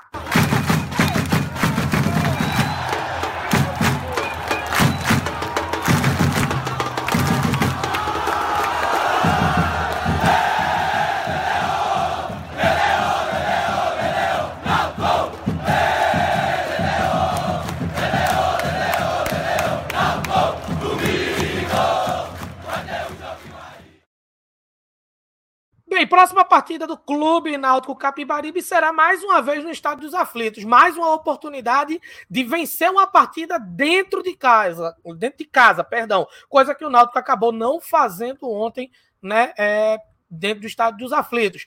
Próxima partida será no sábado, né, isso dia 4 de setembro, às 7h15 da noite, contra o Guarani. No pique! Filipinho, quanto é que tu acha que vai ser o placar dessa partida? 2x1 um, Náutico. 2x1 Náutico. 2x1 Náutico. O... Se, se, você pegar o histórico de jogos do Náutico, a gente só não tomou gol contra o CSA. Então não é uma exceção, não é uma regra. O Náutico tem tomado gol todo jogo, então não dá para acreditar que a gente vai ganhar sem tomar gol, não. Bem, essa partida será realizada no sábado depois, né, Guarani, o Náutico sai, né, e vai enfrentar o Vila Nova de Goiás, né, no dia 10 de setembro. Então não faremos aqui as nossas considerações a respeito dessa partida, porque na segunda-feira tem de novo Corneta Alvirrubra. Então nós só teremos um, né, um jogo nesse gap aí, nesse intervalo de uma semana. Caio, para tu, quanto é que vai ser o jogo contra o Guarani? Vou repetir o placar de Felipe, 2x1. 2x1 um, Timba. Bem, para mim, eu vou de 2 a 1 um também em Timba, né? Porque a Alex Alves está no gol, então não dá para confiar, né? Então o Náutico ganha, mas leva um golzinho ali. Aproveitando o momento do corneta, eu tenho que dizer uma coisa assim, né, em nome do nosso programa, que é o seguinte: que para mim serve como uma corneta, né, em geral. É, é, meio que um momento meu Raul Gil, para quem você tira o chapéu, porque né, a gente não consegue direcionar muito bem, porque não foram citados nomes, não foram expostos nomes, mas aqui vai ficar a nossa opinião, a minha e a do nosso programa, que é o seguinte: não adianta, tá certo? Não adianta fazer uma campanha de marketing ligada a um passado do clube que precisa sim ser revisitado a ponto de ser corrigido e institucionalmente continuar com as mesmas falhas através do corpo de funcionários, através de comissão técnica e pessoas ligadas ao, ligadas ao clube. Além disso, uma camisa que é relegada a ser de comissão técnica ou de goleiro. É uma frescura do caramba para poder botar o time para jogar. Ai, porque essas não são as nossas cores. É, mas em todo sangue que é rubro, né? Que está no nosso time, que são as cores alves rubras, todo o sangue de todo brasileiro carrega consigo a genética do homem e da mulher negro. Então, se vidas negras importa, que importem todos os dias dentro do Clube Náutico Capibaribe. Então, para mim, vai essa corneta. Antes que as pessoas digam, ah, lá vem os caras com lacração. Não tem lacração. Todo mundo, se não sabe, está sabendo agora a posição do nosso programa. Somos contra qualquer tipo de preconceito e qualquer tipo de exclusão dentro das arquibancadas. Nós somos um podcast ligado ao povo, à torcida, abraçando todas as, toda forma de torcer, assim como toda forma de amar, toda forma de compor o quadro social. Inclusive, também apoiamos todo todo e qualquer podcast que queira participar e falar sobre o Náutico.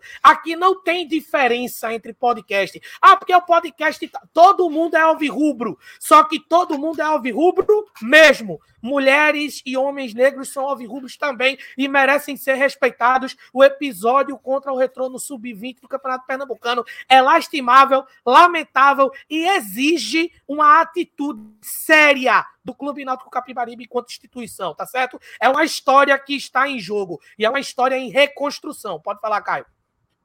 É, sobre esse assunto, além de endossar, obviamente, a, a gravidade desse, desse episódio, que não pode ser passado pano, é, uma coisa engraçada, né? Para usar a camisa preta, era, foi aquela frescura toda, e aí para você, para usar a camisa do Remo, né? Uma camisa do Remo com escudo trocado, não tem problema nenhum. E já jogou duas vezes, inclusive dá azar essa danada dessa camisa. Porque essa camisa aí do Náutico, tudo bem que foi uma votação popular, não sei o quê, não é uma coisa somente, única exclusivamente do clube, mas 120 anos do Náutico. Você fazer uma camisa azul, que parece uma camisa do Remo. Se você botar uma camisa, o escudo do Remo no lugar do escudo do Náutico naquela camisa, passa facilmente lá em Belém do Pará com camisa de jogo do clube do Remo.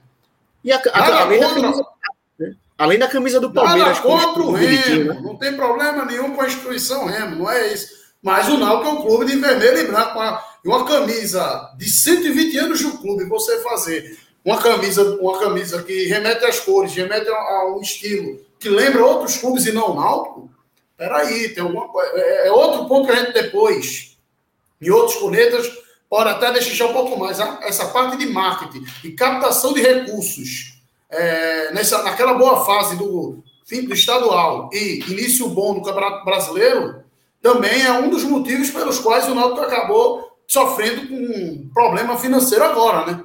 Que o Náutico campeão, depois de não sei quanto tempo em cima do rival, é, começar voando na Série B, e você não captar isso em forma de marketing, em forma de recursos perante a torcida, espera lá. Tudo bem que a gente tem a restrição de não ter público no estádio, mas é só. É, então, a única coisa que a gente vê o Náutico fazer é botar o Pix. O marketing do Náutico só serve para mandar Pix, não tem, não, não tem campanha de sócio, não tem venda de produto, não tem campanha de engajamento para comprar produto, para fazer, enfim, eventos do mais diversos possíveis, para capitalizar em cima disso. Aí agora reclama que não tem dinheiro para contratar.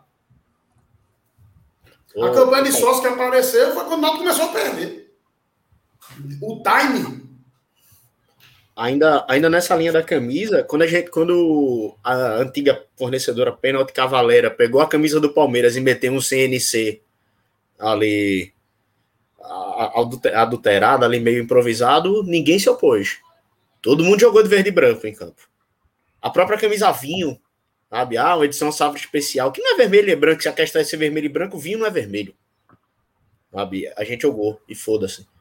E ainda nessa linha do, de Caio, que a gente também tem que deixar claro, uma que tem mais, quem o responsável tem que ser punido e punido severamente, e que o Brusque volte o mais rápido possível para o buraco que onde nunca deveria ter saído. Que aconteceu um episódio também de preconceito racial no jogo contra o Londrina. E que a, a diretoria do Brusque foi no seu Instagram oficial fazer comunicado colocando a culpa no jogador do Londrina. Inclusive, Celcinho, é, já é a terceira ou quarta vez, é. É, só nessa temporada que ele sofre é, injúria racial de, de, campo, né? Não é a primeira vez que acontece com ele, porque é um jogador, para quem não conhece, não acompanha os jogos da Série B e não, não, não, sabe quem é o jogador, ele é um jogador que ele, além de, obviamente, por estar sofrendo racismo, é um jogador negro, mas é um jogador negro que adere a um cabelo, é, a cabelo black power e tal, tem uma estética muito encorpada. E aí isso também chama. É, incomoda, talvez esteja incomodando ao, ao, nesses episódios aí é, alguns do Brusque que jogam veneno para cima do, do, do, jogador, né? A diretoria do Brusque pegou essa questão de ser a terceira vez que ele alegou ter sofrido injúria racial para dizer que ele estava se vitimizando, que ninguém tinha feito nada disso, etc. Desculpa esfarrapada, desculpa fiada. O time que, tem, recebe investimento de quem recebe, né? Do, do dono daquela empresa é, cafunérrima né? lá, da Estátua da Liberdade, e você espera o quê? Que o Brusque volte para o buraco que nunca deveria ter saído. Segunda divisão do Catarinense, quinto time de lá e, e foda-se. A única coisa para qual o Brusque serviu foi, foi é, dar visibilidade para Cook ser contratado pelo Náutico, só. A única coisa pelo qual a gente realmente pode não é nem agradecer, é notar o fato. Bem, é, enquanto a gente diz muito bem, né? O fato foi lastimável pro lado do Náutico, agora do lado do Brusque, através dessa retórica, né? Se fosse para dar um adjetivo, eu daria o adjetivo desonesto, né? Usar a reincidência do caso de racismo através do atleta como um caso de de, de, estratégia esportiva é desconsiderar o fato de que o que realmente é reincidente na sociedade e nas outras esferas da sociedade e o esporte, né, o futebol está incluso, é a questão do racismo, pô. Isso é que é reincidente. Se o rapaz, né, o Celcinho, sofreu três vezes, na verdade ele denunciou três vezes. E na verdade foi ele que falou isso. Né? Porque se a gente for contar aqui a quantidade de atletas que sofrem com isso e a quantidade de que esses mesmos atletas sofrem com isso, aí, meu filho, é que realmente é uma coisa reincidente. O racismo está aí. E não é uma camisa que vai acabar com ele, tá certo? Isso vale pela, pelo projeto de marketing que houve ano passado no Náutico, que muito, por exemplo, nós aqui do Coneta, eu acho que é, que é unânime, né? Todos nós temos a camisa, né? Apoiamos de frente o projeto, mas a gente apoia ainda mais um projeto antirracista através das nossas atitudes, não através da nossa estética, beleza? Então, seguindo em frente aqui, eu vou deixar muito bem claro é, a, a, nossa tabela, né? A nossa situação de tabela depois dos resultados né, desse fim de semana na Série B do Campeonato Brasileiro. Vamos embora. Vamos dar analisar aqui rapidinho, só para título de. Acompanhando a gente, né, pô? No nosso programa aqui. Bem, o Curitiba ele agora é o líder. Não sei se vocês conseguem ver aí. Tá, tá, é, na próxima, no próximo episódio a gente vai ajeitar isso, tá bom, gente? É o primeiro episódio ao vivo, você sabe, tem que dar aquela improvisada. Né? O Curitiba vira líder agora com 39 pontos, tá certo? Que seria o equivalente a cinco pontos a mais que o Náutico que está na sexta colocação, ou seja, não é uma diferença muito grande. O problema é realmente a performance do Náutico em campo. A gente não consegue dar uma confiança para essa nova entrada no G4. Inclusive, com a vitória, né, com a suposta vitória, com a virtual vitória, até o momento que o Náutico levava o gol de empate do Vitória, o Náutico ocupava a quarta posição, passando o Botafogo, né, chegando a 36 pontos. Mas aí, com o empate, o Náutico estacionou ali nos 34 pontos, né, quebrando a sequência que o Náutico tentaria né, reanimar ali de uma segunda vitória consecutiva. Bem, então a gente tem o Goiás na segunda posição com 38 pontos, CRB com 37, Botafogo com 35. Então, este é o G4 do Campeonato Brasileiro, o que está bem diferente do que foi em outrora, né? Porque agora nós só temos um nordestino no G4, mas temos ali dois nordestinos na quinta e sexta colocação, que são respectivamente Náutico e Sampaio Correia. Então, tá havendo ainda a, a, a a disputa né, é, é, de times nordestinos para ascender de divisão. O Guarani vem diretamente com o sétimo, então o jogo do Náutico com o Guarani é o que nós chamamos de confronto direto, tá certo? É final de campeonato no meio do campeonato. Tem que ganhar. Se o Náutico pretende ainda aspirar a uma vaga na primeira divisão de 2022, o Náutico tem que vencer essa partida contra o Guarani. A opção de, de empatar, é, não, para mim, não cabe, na minha opinião, não cabe, né? E ratificar ainda a boa fase, né? Porque se o Náutico ganha a partida, aí já vindo três jogos sem perder, o que não deixa de ser uma coisa positiva. Aí, diretamente na oitava posição, vem o Havaí, nono Operário, né? O Havaí com 33, o Operário com 32, o Vasco da Gama, né? Que em tese era para ser um dos aspirantes diretos à vaga na Série A, fica na décima posição com 31 pontos, mas se vocês prestarem atenção, se o Vasco ganha uma partida, ele entra direto na disputa. Então, uh, os 10 primeiros colocados da Série B são times que podem tranquilamente sonhar com essa vaga no G4. E aí já vem CSA com 28, 11, Remo com 27 pontos na 12 colocação.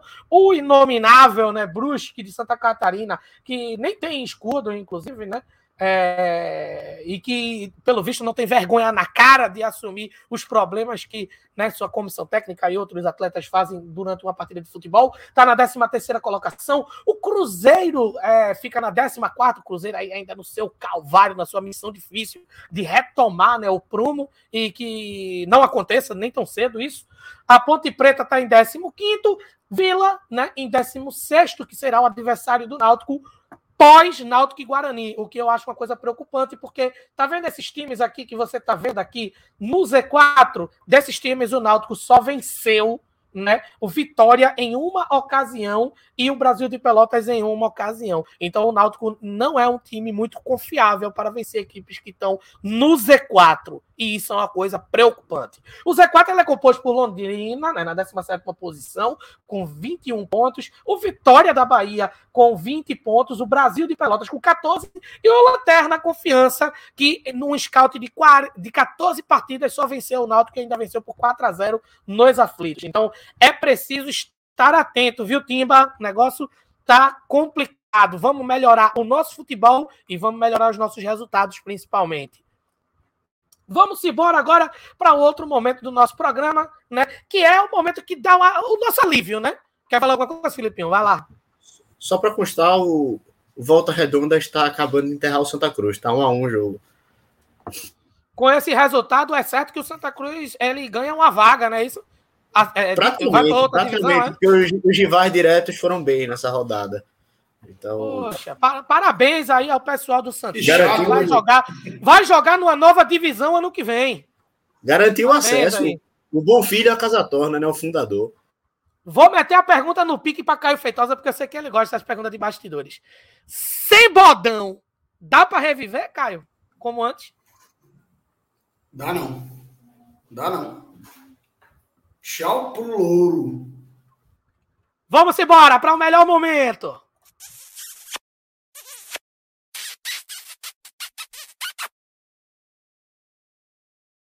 O que eu acho mais incrível é a foto, obviamente, né? A gente tem um propósito aqui de colocar foto da torcida, é um programa de torcedor. E aí o cara vem com essa garrafa maravilhosa de whiskinho, pronto para dedicar uma beiçada para alguém. Então vamos embora. Felipe Newton, a quem você dedica o nosso primeiro programa ao vivo? Nosso debut ao vivo. A gente tem que fazer o ser educado, né, porra? Já que a gente foi convidado a participar deste, daquele que é o maior podcast da família Alvirrubra o hospício Alvirrubro, então vou dedicar a beiçada para aquela, ban aquela bancada maravilhosa, pessoas do mais alto calibre, do mais alto padrão social, só gente de bem, gente decente, gente que tem um pensamento muito reto, muito coeso. Então a beiçada vai para o hospício Alvirrubro, ambiente altamente familiar. Recomendo que as crianças escutem antes de dormir aquele podcast.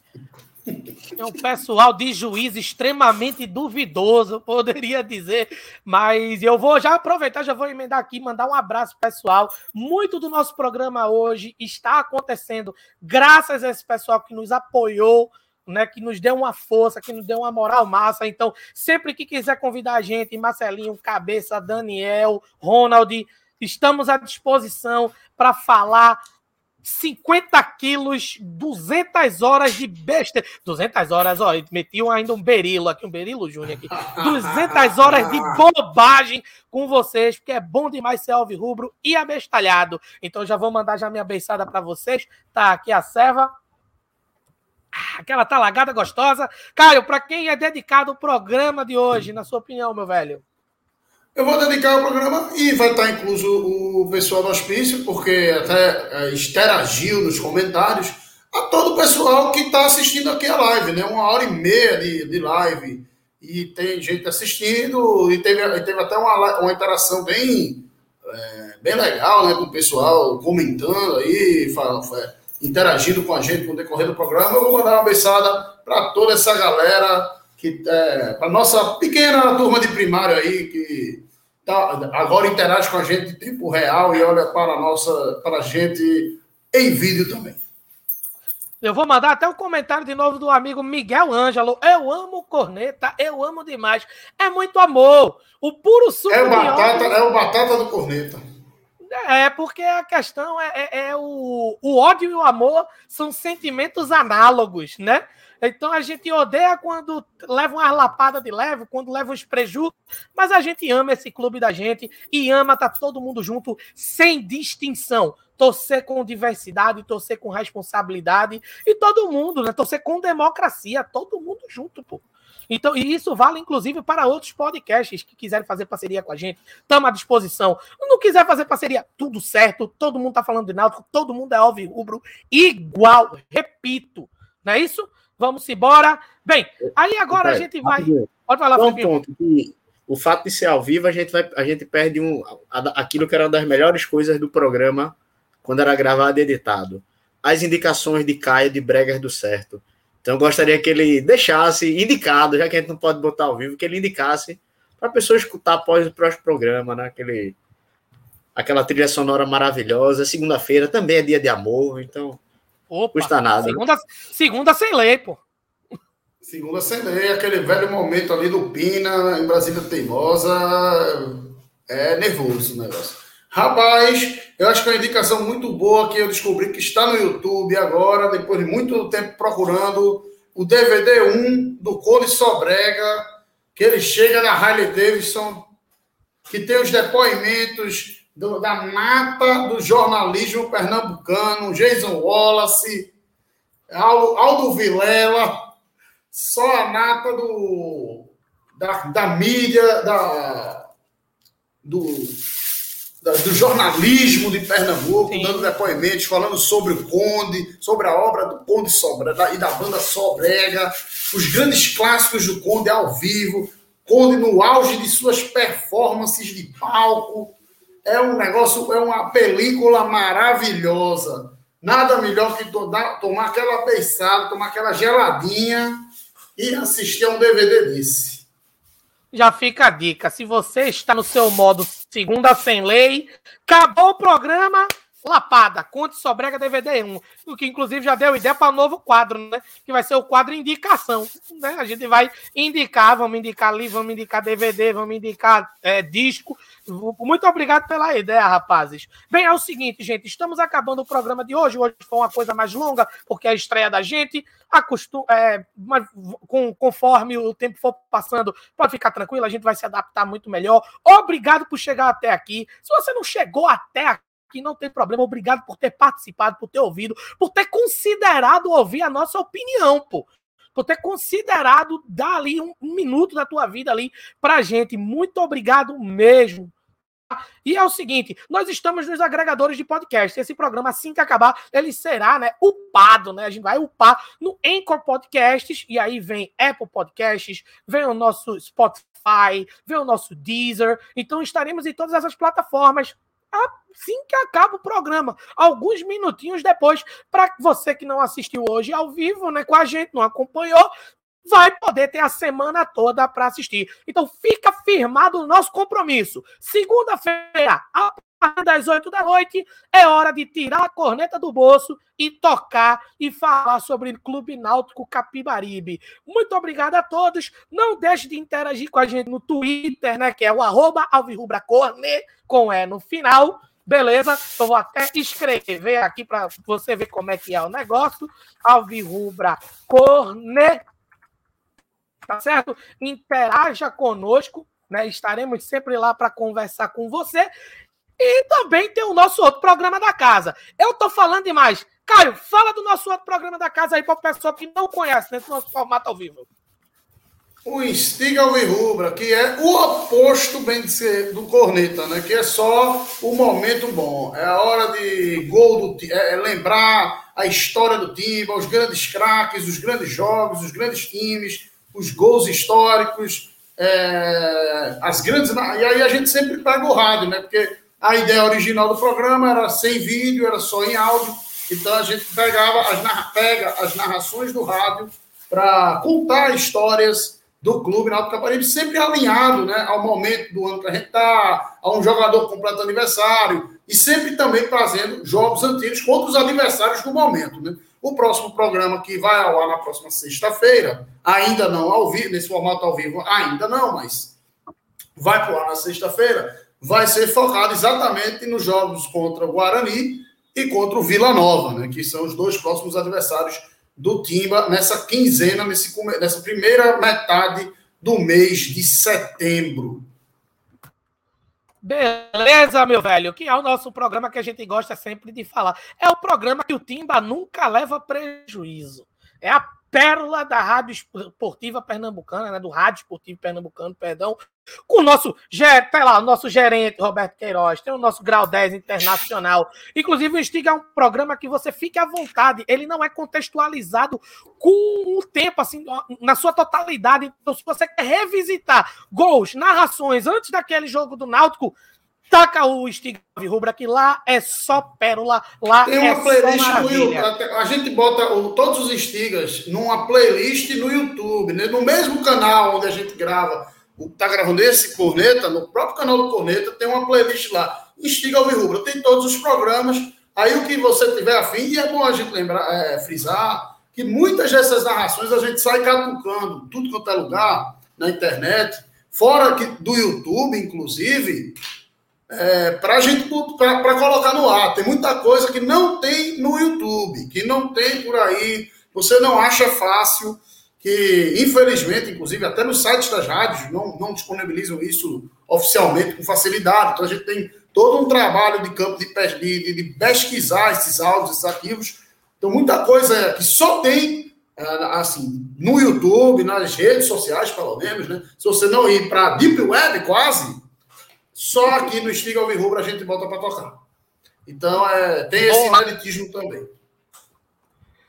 É isso, gente. Acompanhem a gente na, nos agregadores de podcast e, claro, né, obviamente, aqui no YouTube. Né? Tenham todos uma ótima semana. Vamos torcer pelo Timba e a gente se vê na próxima segunda-feira, beleza? Com mais um Corneta Alvirrubra. Forte abraço, cuidem-se, fiquem em casa quem puder ficar em casa, tá certo? Não saímos ainda de uma pandemia, todos tomem conta da sua família, esteja sempre pô, usando máscara, não deixe de se higienizar ao ter contato com outras pessoas, acredite sempre na ciência, acredite na vacina, acredite, acredite no Sistema Único de Saúde. Forte abraço e vamos torcer pelo Timba.